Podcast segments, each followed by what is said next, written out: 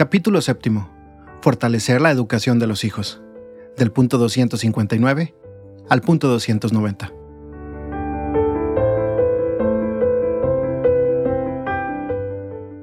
Los padres siempre inciden en el desarrollo moral de sus hijos, para bien o para mal.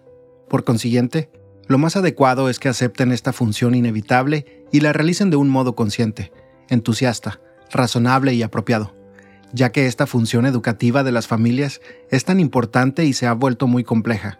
Quiero detenerme especialmente en este punto. ¿Dónde están los hijos? La familia no puede renunciar a ser lugar de sostén, de acompañamiento, de guía, aunque deba reinventar sus métodos y encontrar nuevos recursos. Necesita plantearse a qué quieren exponer a sus hijos. Para ello, no se debe dejar de preguntarse quiénes se ocupan de darles diversión y entretenimiento, quiénes entran en sus habitaciones a través de las pantallas, a quienes los entregan para que los guíen en su tiempo libre. Solo los momentos que pasamos con ellos, hablando con sencillez y cariño de las cosas importantes y las posibilidades sanas que creamos para que ellos ocupen su tiempo, permitirán evitar una nociva invasión. Siempre hace falta una vigilancia. El abandono nunca es sano. Los padres deben orientar y prevenir a los niños y adolescentes para que sepan enfrentar situaciones donde pueda haber riesgos, por ejemplo, de agresiones, de abuso o de drogadicción. Pero la obsesión no es educativa y no se puede tener un control de todas las situaciones por las que podría llegar a pasar un hijo. Aquí vale el principio de que el tiempo es superior al espacio. Es decir, se trata de generar procesos más que dominar espacios. Si un padre está obsesionado por saber dónde está su hijo y por controlar todos sus movimientos, solo buscará dominar su espacio. De ese modo, no lo educará, no lo fortalecerá, no lo preparará para enfrentar los desafíos. Lo que interesa sobre todo es generar en el hijo con mucho amor procesos de maduración de su libertad, de capacitación, de crecimiento integral, de cultivo de la auténtica autonomía. Solo así ese hijo tendrá en sí mismo los elementos que necesita para saber defenderse y para actuar con inteligencia y astucia en circunstancias difíciles. Entonces la gran cuestión no es dónde está el hijo físicamente, con quién está en este momento, sino dónde está en un sentido existencial, dónde está posicionado desde el punto de vista de sus convicciones, de sus objetivos, de sus deseos, de su proyecto de vida. Por eso, las preguntas que hago a los padres son, ¿intentamos comprender dónde están los hijos realmente en su camino? ¿Dónde está realmente su alma? ¿Lo sabemos? Y sobre todo, ¿queremos saberlo? Si la madurez fuera solo el desarrollo de algo ya contenido en el código genético, no habría mucho que hacer. La prudencia, el buen juicio y la sensatez no dependen de factores meramente cuantitativos de crecimiento, sino de toda una cadena de elementos que se sintetizan en el interior de la persona, para ser más exactos, en el centro de su libertad. Es inevitable que cada hijo nos sorprenda con los proyectos que broten de esa libertad, que nos rompa los esquemas, y es bueno que eso suceda, la educación entraña la tarea de promover libertades responsables, que opten en las encrucijadas con sentido e inteligencia, personas que comprendan sin recortes que su vida y la de su comunidad están en sus manos y que esa libertad es un don inmenso. Formación ética de los hijos. Aunque los padres necesitan de la escuela para asegurar una instrucción básica de sus hijos, nunca pueden delegar completamente su formación moral. El desarrollo afectivo y ético de una persona requiere de una experiencia fundamental, creer que los propios padres son dignos de confianza. Esto constituye una responsabilidad educativa, generar confianza en los hijos con el afecto y el testimonio, inspirar en ellos un amoroso respeto. Cuando un hijo ya no siente que es valioso para sus padres, aunque sea imperfecto, o no percibe que ellos tienen una preocupación sincera por él, eso crea heridas profundas que originan muchas dificultades en su maduración. Esa ausencia, ese abandono afectivo, provoca un dolor más íntimo que una eventual corrección que reciba por una mala acción. La tarea de los padres incluye una educación de la voluntad y un desarrollo de hábitos buenos e inclinaciones afectivas a favor del bien. Esto implica que se presenten como deseables comportamientos a aprender e inclinaciones a desarrollar. Pero siempre se trata de un proceso que va de lo imperfecto a lo más pleno. El deseo de adaptarse a la sociedad, o el hábito de renunciar a una satisfacción inmediata para adaptarse a una norma y asegurarse una buena convivencia, es ya en sí mismo un valor inicial que crea disposiciones para trascender luego hacia valores más altos. La formación moral debería realizarse siempre con métodos activos y con un diálogo educativo que incorpore la sensibilidad y el lenguaje propio de los hijos. Además, esta formación debe realizarse de modo inductivo, de tal manera que el hijo pueda llegar a descubrir por sí mismo la importancia de determinados valores, principios y normas, en lugar de imponérselos como verdades irrefutables. Para obrar bien no basta juzgar adecuadamente o saber con claridad qué se debe hacer, aunque esto sea prioritario. Muchas veces somos incoherentes con nuestras propias convicciones, aun cuando sean sólidas. Por más que la conciencia nos dicte determinado juicio moral, en ocasiones tienen más poder otras cosas que nos atraen. Si no hemos logrado que el bien captado por la mente se arraigue en nosotros como profunda inclinación afectiva, como un gusto por el bien que pese más que otros atractivos, y que nos lleva a percibir que eso que captamos como bueno lo es también para nosotros aquí y ahora, una formación ética eficaz implica mostrarle a la persona hasta qué punto le conviene a ella misma obrar bien. Hoy suele ser ineficaz pedir algo que exige esfuerzo y renuncias, sin mostrar claramente el bien que se puede alcanzar con eso. Es necesario desarrollar hábitos. También las costumbres adquiridas desde niños tienen una función positiva, ayudando a que los grandes valores interiorizados se traduzcan en comportamientos externos sanos y estables.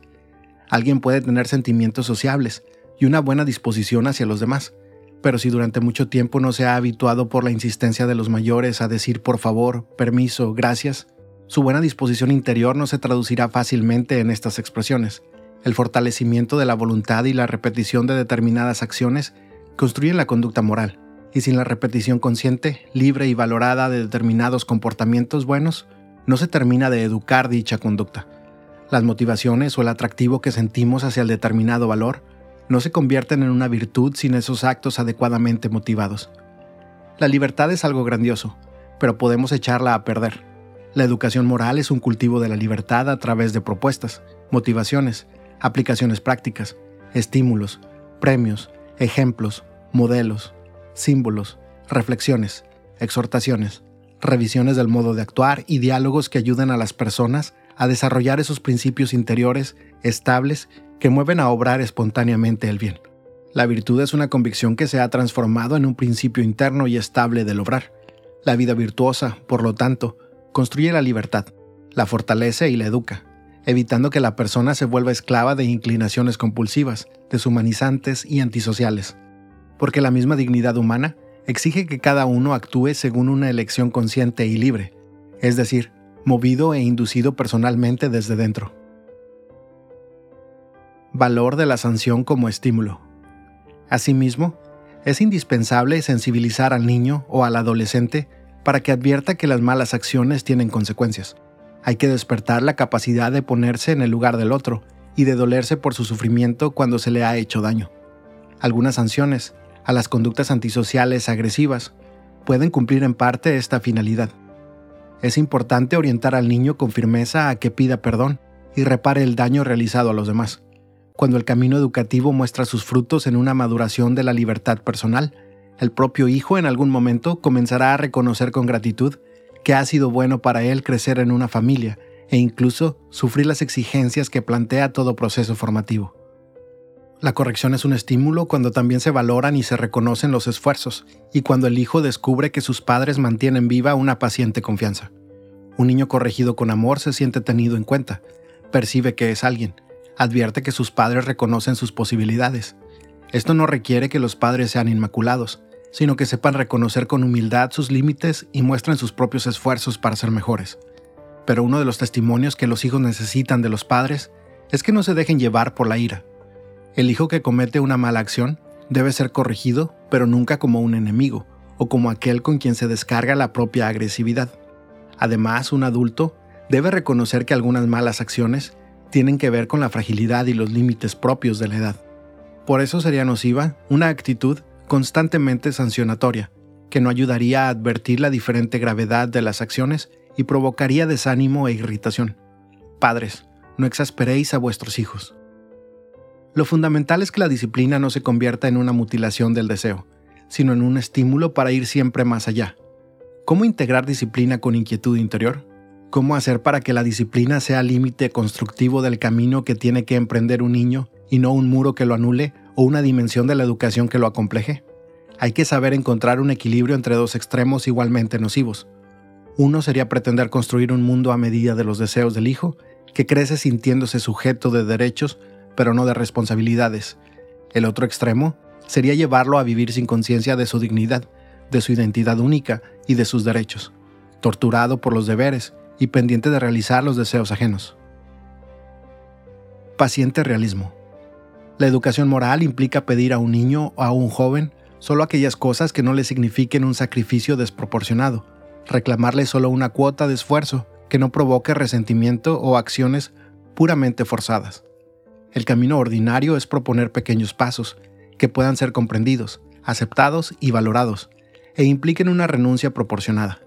De otro modo, por pedir demasiado, no logramos nada. La persona apenas pueda librarse de la autoridad, posiblemente dejará de obrar bien. La formación ética despierta a veces desprecio debido a experiencias de abandono, de desilusión, de carencia afectiva o por una mala imagen de los padres. Se proyectan sobre los valores éticos las imágenes torcidas de la figura del padre y de la madre, o las debilidades de los adultos. Por eso, hay que ayudar a los adolescentes a practicar la analogía. Los valores están realizados especialmente en algunas personas muy ejemplares, pero también se realizan imperfectamente y en diversos grados. A la vez, puesto que las resistencias de los jóvenes están muy ligadas a las malas experiencias, es necesario ayudarles a hacer un camino de curación de este mundo interior herido, de manera que puedan dar un paso para comprender y reconciliarse con los seres humanos y con la sociedad. Cuando se proponen valores, hay que ir a poco, avanzar de diversas maneras de acuerdo con la edad y con las posibilidades concretas de las personas, sin pretender aplicar metodologías rígidas e inmutables. Los aportes valiosos de la psicología y de las ciencias de la educación muestran la necesidad de un proceso gradual en la consecución de cambios de comportamiento, pero también la libertad requiere cauces y estímulos, porque abandonarla a sí misma no garantiza la maduración. La libertad concreta, real, es limitada y condicionada. No es una pura capacidad de elegir el bien con total espontaneidad. No siempre se distingue adecuadamente entre acto voluntario y acto libre. Alguien puede querer algo malo con una gran fuerza de voluntad, pero a causa de una pasión irresistible o de una mala educación. En ese caso, su decisión es muy voluntaria, no contradice la inclinación de su querer, pero no es libre, porque se le ha vuelto casi imposible no optar por ese mal. Es lo que sucede con un adicto compulsivo a la droga. Cuando la quiere lo hace con todas sus ganas, pero está tan condicionado que por el momento no es capaz de tomar otra decisión. Por lo tanto, su decisión es voluntaria, pero no es libre. No tiene sentido dejar que elija con libertad, ya que de hecho no puede elegir y exponerlo a la droga solo aumenta la dependencia, necesita la ayuda de los demás y un camino educativo. La vida familiar como contexto educativo. La familia es la primera escuela de los valores humanos, en la que se aprende el buen uso de la libertad. Hay inclinaciones desarrolladas en la niñez que impregnan la intimidad de una persona y permanecen toda la vida como una emotividad favorable hacia un valor o como un rechazo espontáneo de determinados comportamientos. Muchas personas actúan toda la vida de una determinada manera, porque consideran valioso ese modo de actuar que se incorporó en ellos desde la infancia, como por osmosis. A mí me enseñaron así. Eso es lo que me inculcaron. En el ámbito familiar también se puede aprender a discernir de manera crítica los mensajes de los diversos medios de comunicación. Lamentablemente, muchas veces algunos programas televisivos o ciertas formas de publicidad inciden negativamente y debilitan valores recibidos en la vida familiar. En este tiempo, en el que reinan la ansiedad y la prisa tecnológica, una tarea importantísima de las familias es educar para la capacidad de esperar. No se trata de prohibir a los chicos que jueguen con los dispositivos electrónicos, sino de encontrar la forma de generar en ellos la capacidad de diferenciar las diversas lógicas y de no aplicar la velocidad digital a todos los ámbitos de la vida. La postegración no es negar el deseo, sino diferir su satisfacción. Cuando los niños o los adolescentes no son educados para aceptar que algunas cosas deben esperar, se convierten en atropelladores que someten todo a la satisfacción de sus necesidades inmediatas y crecen con el vicio del quiero y no tengo. Este es un gran engaño que no favorece la libertad, sino que la enferma. En cambio, cuando se educa para aprender a posponer algunas cosas y para esperar el momento adecuado, se enseña lo que es ser dueño de sí mismo, autónomo ante sus propios impulsos. Así, cuando el niño experimenta que puede hacerse cargo de sí mismo, se enriquece su autoestima. A su vez, esto le enseña a respetar la libertad de los demás. Por supuesto que esto no implica exigirles a los niños que actúen como adultos, pero tampoco cabe menospreciar su capacidad de crecer en la maduración de una libertad responsable. En una familia sana, este aprendizaje se produce de manera ordinaria por las exigencias de la convivencia. La familia es el ámbito de la socialización primaria, porque es el primer lugar donde se aprende a colocarse frente al otro, a escuchar, a compartir, a soportar, a respetar, a ayudar, a convivir. La tarea educativa tiene que despertar el sentimiento del mundo y de la sociedad como hogar. Es una educación para saber habitar, más allá de los límites de la propia casa. En el contexto familiar se enseña a recuperar la vecindad, el cuidado, el saludo. Allí se rompe el primer cerco del mortal egoísmo, para reconocer que vivimos junto a otros, con otros, que son dignos de nuestra atención, de nuestra amabilidad, de nuestro afecto. No hay lazo social sin esta primera dimensión cotidiana, casi microscópica, el estar juntos en la vecindad, cruzándonos en distintos momentos del día, preocupándonos por lo que a todos nos afecta, socorriéndonos mutuamente en las pequeñas cosas cotidianas. La familia tiene que inventar todos los días nuevas formas de promover el reconocimiento mutuo. En el hogar también se pueden replantear los hábitos de consumo para cuidar juntos la casa común.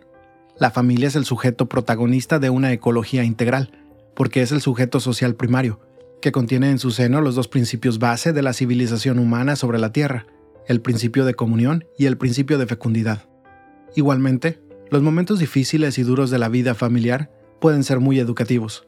Es lo que sucede, por ejemplo, cuando llega una enfermedad, porque ante la enfermedad, incluso en la familia surgen dificultades a causa de la debilidad humana. Pero, en general, el tiempo de la enfermedad hace crecer la fuerza de los vínculos familiares. Una educación que deja de lado la sensibilidad por la enfermedad humana aridece el corazón y hace que los jóvenes estén anestesiados respecto al sufrimiento de los demás incapaces de confrontarse con el sufrimiento y vivir la experiencia del límite. El encuentro educativo entre padres e hijos puede ser facilitado o perjudicado por las tecnologías de la comunicación y la distracción, cada vez más sofisticadas. Cuando son bien utilizadas pueden ser útiles para conectar a los miembros de la familia, a pesar de la distancia. Los contactos pueden ser frecuentes y ayudar a resolver dificultades, pero debe quedar claro que no sustituyen ni reemplazan la necesidad del diálogo más personal y profundo que requiere del contacto físico, o al menos de la voz de la otra persona.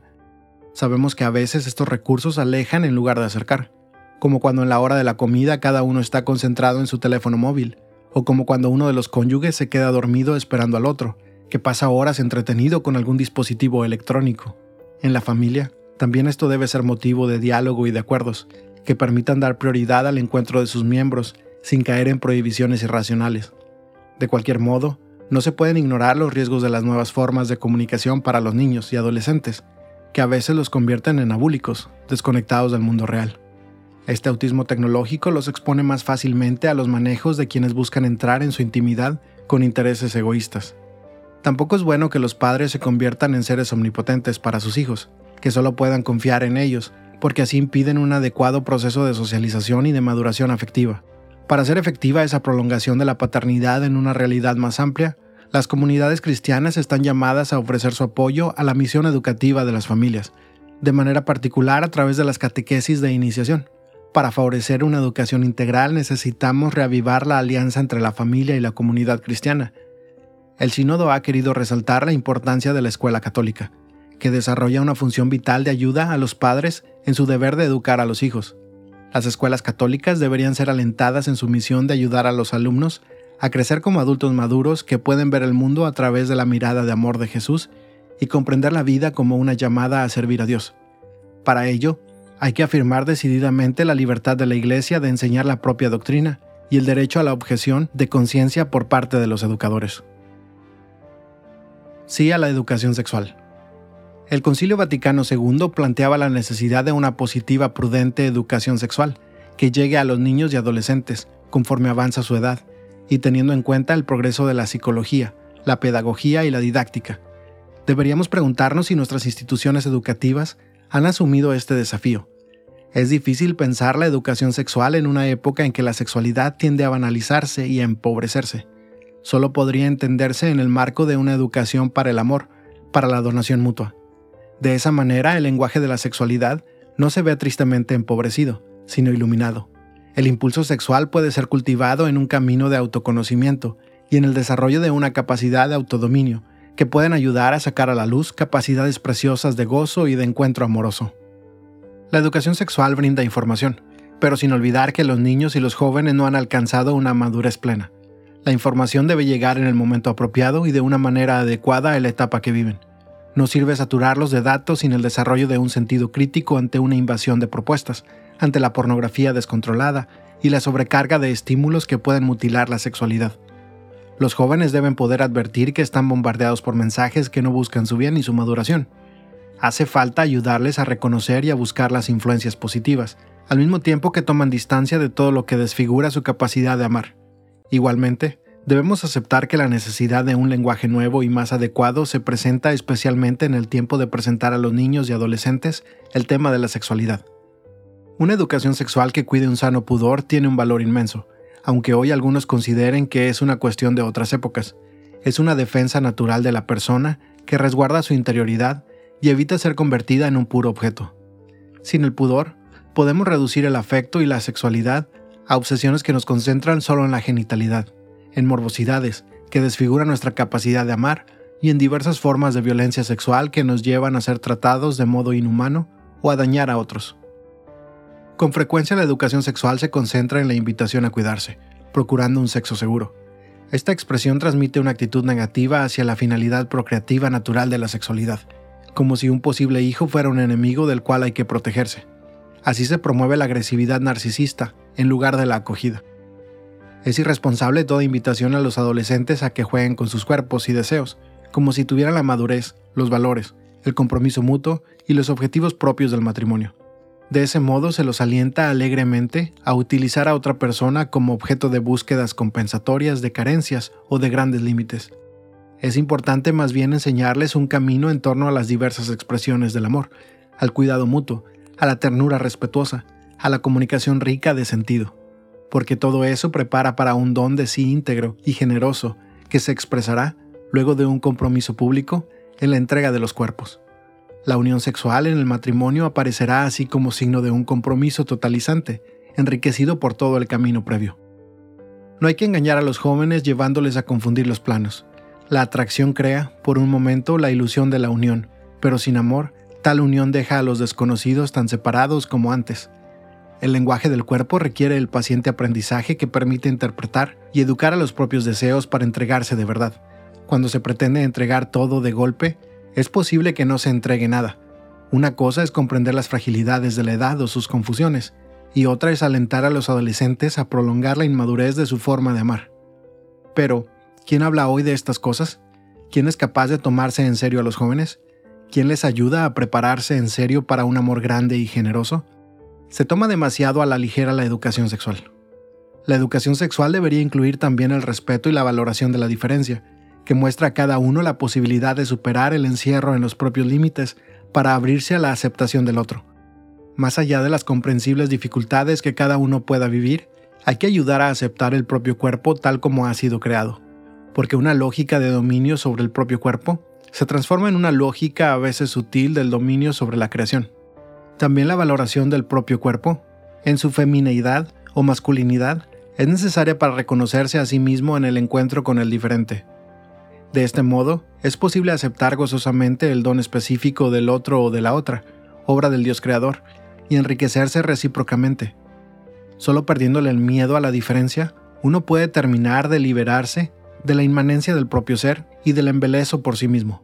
La educación sexual debe ayudar a aceptar el propio cuerpo, de manera que la persona no pretenda cancelar la diferencia sexual, porque ya no sabe confrontarse con la misma.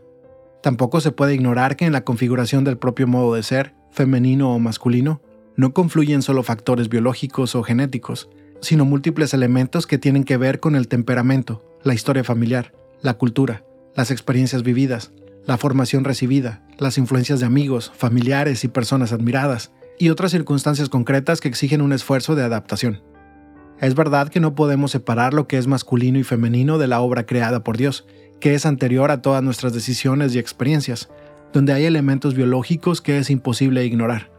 Pero también es verdad que lo masculino y lo femenino no son algo rígido. Por eso es posible, por ejemplo, que el modo de ser masculino del esposo pueda adaptarse de manera flexible a la situación laboral de la esposa. Asumir tareas domésticas o algunos aspectos de la crianza de los hijos no lo vuelven menos masculino ni significa un fracaso, una claudicación o una vergüenza. Hay que ayudar a los niños a aceptar con normalidad estos sanos intercambios, que no quitan dignidad alguna a la figura paterna. La rigidez se convierte en una sobreactuación de lo masculino o femenino, y no educa a los niños y jóvenes para la reciprocidad encarnada en las condiciones reales del matrimonio. Esa rigidez, a su vez, puede impedir el desarrollo de las capacidades de cada uno, hasta el punto de llevar a considerar como poco masculino dedicarse al arte o a la danza y poco femenino desarrollar alguna tarea de conducción. Esto gracias a Dios ha cambiado, pero en algunos lugares ciertas concepciones inadecuadas siguen condicionando la legítima libertad y mutilando el auténtico desarrollo de la identidad concreta de los hijos o de sus potencialidades. Transmitir la fe. La educación de los hijos debe estar marcada por un camino de transmisión de la fe, que se dificulta por el estilo de vida actual, por los horarios de trabajo, por la complejidad del mundo de hoy donde muchos llevan un ritmo frenético para poder sobrevivir. Sin embargo, el hogar debe seguir siendo el lugar donde se enseña a percibir las razones y la hermosura de la fe, a rezar y a servir al prójimo. Esto comienza en el bautismo, donde, como decía San Agustín, las madres que llevan a sus hijos cooperan con el parto santo. Después comienza el camino del crecimiento de esa vida nueva. La fe es don de Dios, recibido en el bautismo, y no es el resultado de una acción humana, pero los padres son instrumentos de Dios para su maduración y desarrollo. Entonces es hermoso cuando las mamás enseñan a los hijos pequeños a mandar un beso a Jesús o a la Virgen. Cuánta ternura hay en ello. En ese momento el corazón de los niños se convierte en espacio de oración. La transmisión de la fe supone que los padres vivan la experiencia real de confiar en Dios, de buscarlo, de necesitarlo, porque solo de ese modo, una generación pondera tus obras a la otra y le cuenta tus hazañas. Y el padre enseña a sus hijos tu fidelidad, esto requiere que imploremos la acción de Dios en los corazones, allí donde no podemos llegar. El grano de mostaza, tan pequeña semilla, se convierte en un gran arbusto, y así reconocemos la desproporción entre la acción y su efecto. Entonces sabemos que no somos dueños del don, sino sus administradores cuidadosos, pero nuestro empeño creativo es una ofrenda que nos permite colaborar con la iniciativa de Dios. Por ello, han de ser valorados los cónyuges, madres y padres, como sujetos activos de la catequesis, es de gran ayuda la catequesis familiar como método eficaz para formar a los jóvenes, padres de familia, y hacer que tomen conciencia de su misión de evangelizadores de su propia familia. La educación en la fe sabe adaptarse a cada hijo, porque los recursos aprendidos o las recetas a veces no funcionan.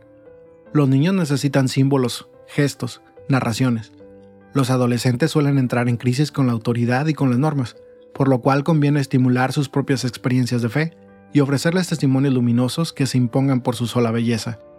Los padres que quieren acompañar la fe de sus hijos están atentos a sus cambios, porque saben que la experiencia espiritual no se impone, sino que se propone a su libertad.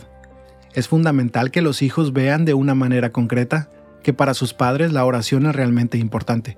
Por eso los momentos de oración en familia y las expresiones de la piedad popular pueden tener mayor fuerza evangelizadora que todas las catequesis y que todos los discursos quiero expresar especialmente mi gratitud a todas las madres que oran incesantemente, como lo hacía Santa Mónica, por los hijos que se han alejado de Cristo. El ejercicio de transmitir a los hijos la fe, en el sentido de facilitar su expresión y crecimiento, ayuda a que la familia se vuelva evangelizadora y espontáneamente empiece a transmitirla a todos los que se acercan a ella, y aún fuera del propio ámbito familiar.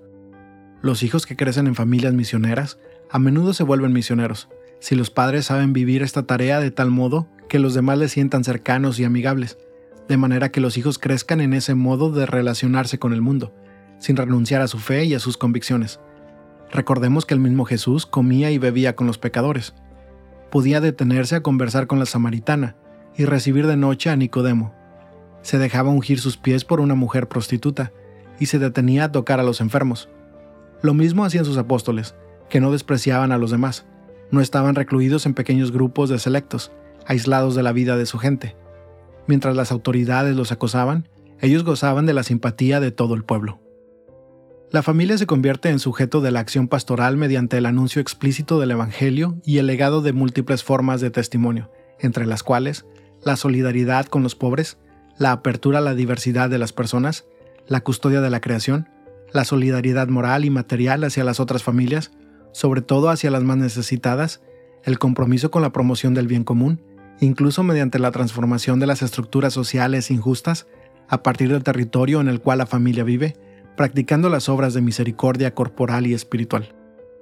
Esto debe situarse en el marco de la convicción más preciosa de los cristianos, el amor del Padre que nos sostiene y nos promueve manifestando en la entrega total de Jesucristo, vivo entre todos, que nos hace capaces de afrontar juntos todas las tormentas y todas las etapas de la vida. También en el corazón de cada familia hay que hacer resonar el querigma, a tiempo y a destiempo, para que ilumine el camino. Todos deberíamos ser capaces de decir, a partir de lo vivido en nuestras familias, hemos conocido el amor que Dios nos tiene. Solo a partir de esta experiencia, la pastoral familiar podrá lograr que las familias sean a la vez iglesias domésticas y fermento evangelizador en la sociedad.